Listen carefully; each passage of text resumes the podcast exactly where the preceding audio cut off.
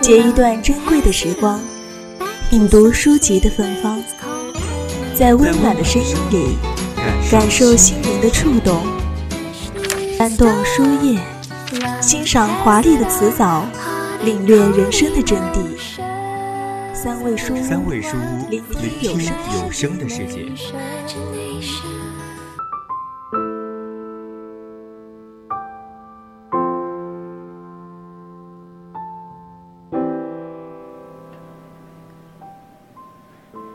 史铁生在《爱情问题》里说：“没有什么能够证明爱情，爱情是孤独的证明。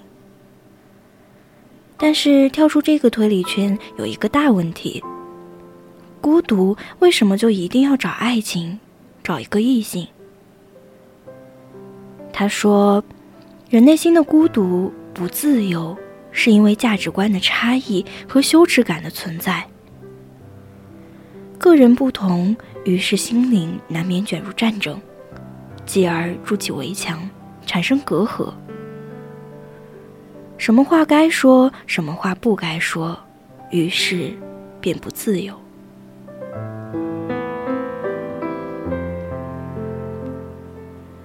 欢迎收听本期的三味书屋，我是柚子。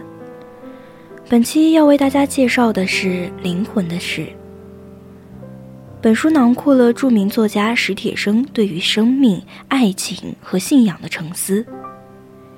今天就给大家分享一篇来自豆瓣的书评。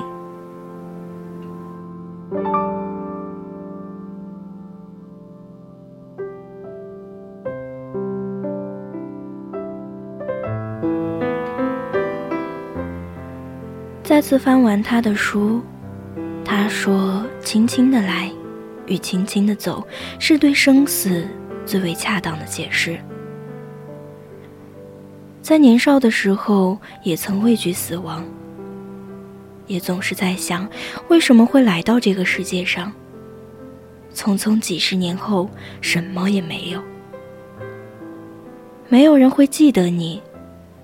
在那样年少的时候，对死亡的恐惧和未知。在好运设计中，他说道：“不妨在备孕之时，遥想一下自己的好运。所谓好运，其实就是一种幸福的强烈感。喜剧中的他，悲剧中的他，爱情中的他，重病中的他。这就告诉我们，或许你已经看到了痛苦的结局。”但是生命的意义就在于你能在这过程中创造出美好与精彩。生命的价值就在于你能够镇定而又激动地欣赏这过程的美丽和悲壮。由此，我们不要去抱怨命运，不要去抱怨生活，不要去抱怨造化给我们带来的种种磨难。很多时候都会问到：生命的意义是为了什么？活着是为了什么？生命是什么？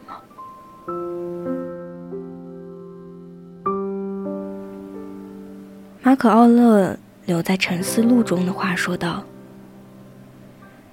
在人的生活中，时间是一个瞬息即逝的点，实体处在流动中，知觉是迟钝的，整个身体的结构容易分解。”灵魂是一个漩涡，命运之谜不可解，名声并非根据明智的判断。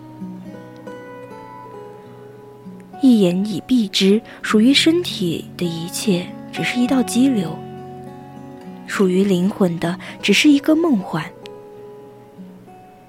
生命是一场战争，一个过客的旅居，身后的名声也迅速的忘入落川之中。生命就是永恒的消息赖以传载载体，其本身并无意义，而人之于整体，并在之其中找到了位置，从而获得了意义。所以，死亡在他看来仅仅是一个必然会降临的节日。你要是悲哀于世界，总有一天会没有了你。你要是恐惧于那无限的寂灭，你想想，这个世界上也曾经没有你，你曾经就在那无限的寂灭之中。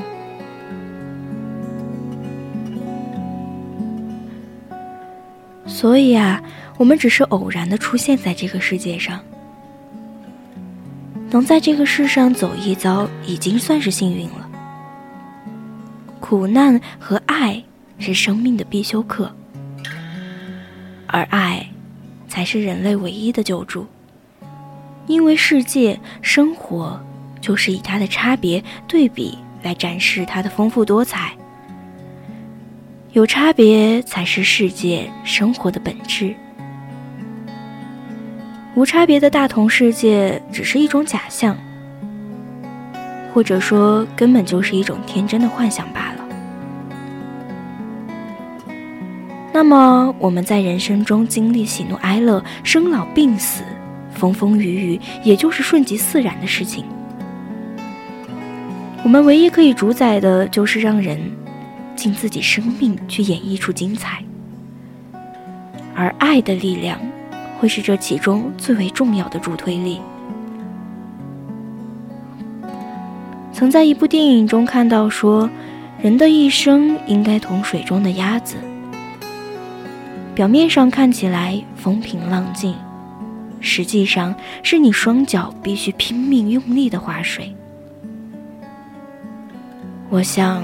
这样的生命才能凝视人生，变得温厚。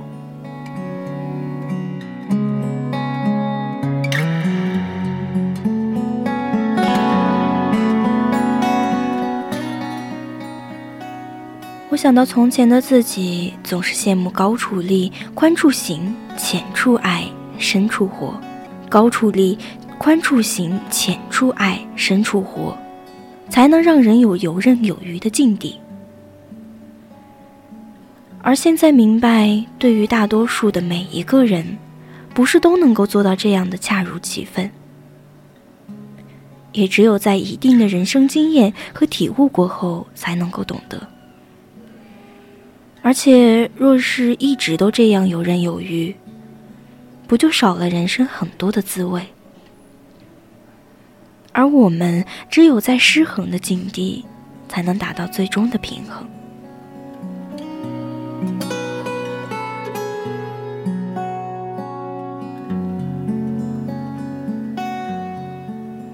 卡夫卡曾经说过：“对健康的人来说，生就是对人必有意思这种意识的无意识的，没有名言的后盾。”加缪在西西弗的神话中追问生死的荒诞与活着的价值。他说：“真正严肃的哲学问题只有一个，那就是死亡。”唯有灵魂忏悔，才有宽恕，才有生的坦然。而这一切，只因看清了，死是一个必然会降临的节日。因此，我想，当史铁生面对一次次死亡的威胁时，也会脆弱，也会忧伤。不过，这种忧伤，也许是因为我真的又活过来。也许是因为妻子在一边泪水涟涟，人孱弱的身体也许要经过苦难，才可能获得最终拥有自由的灵魂。所以，我想他才会发出“不知死，安知生”的感叹。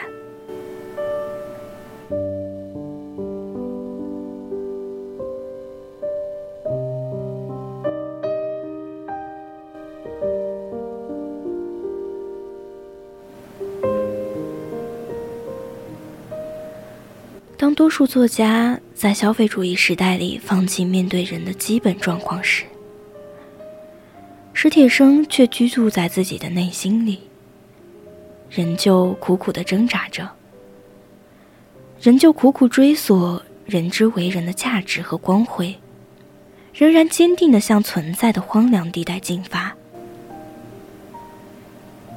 这种勇气和执着，深深地唤起了我们对自身所处境遇的警醒和关怀。因此，我们才会这样喜欢它吧。今天的三味书屋就是这样，我是柚子，欢迎在下周日同一时间继续锁定我们的节目，我们下期再见。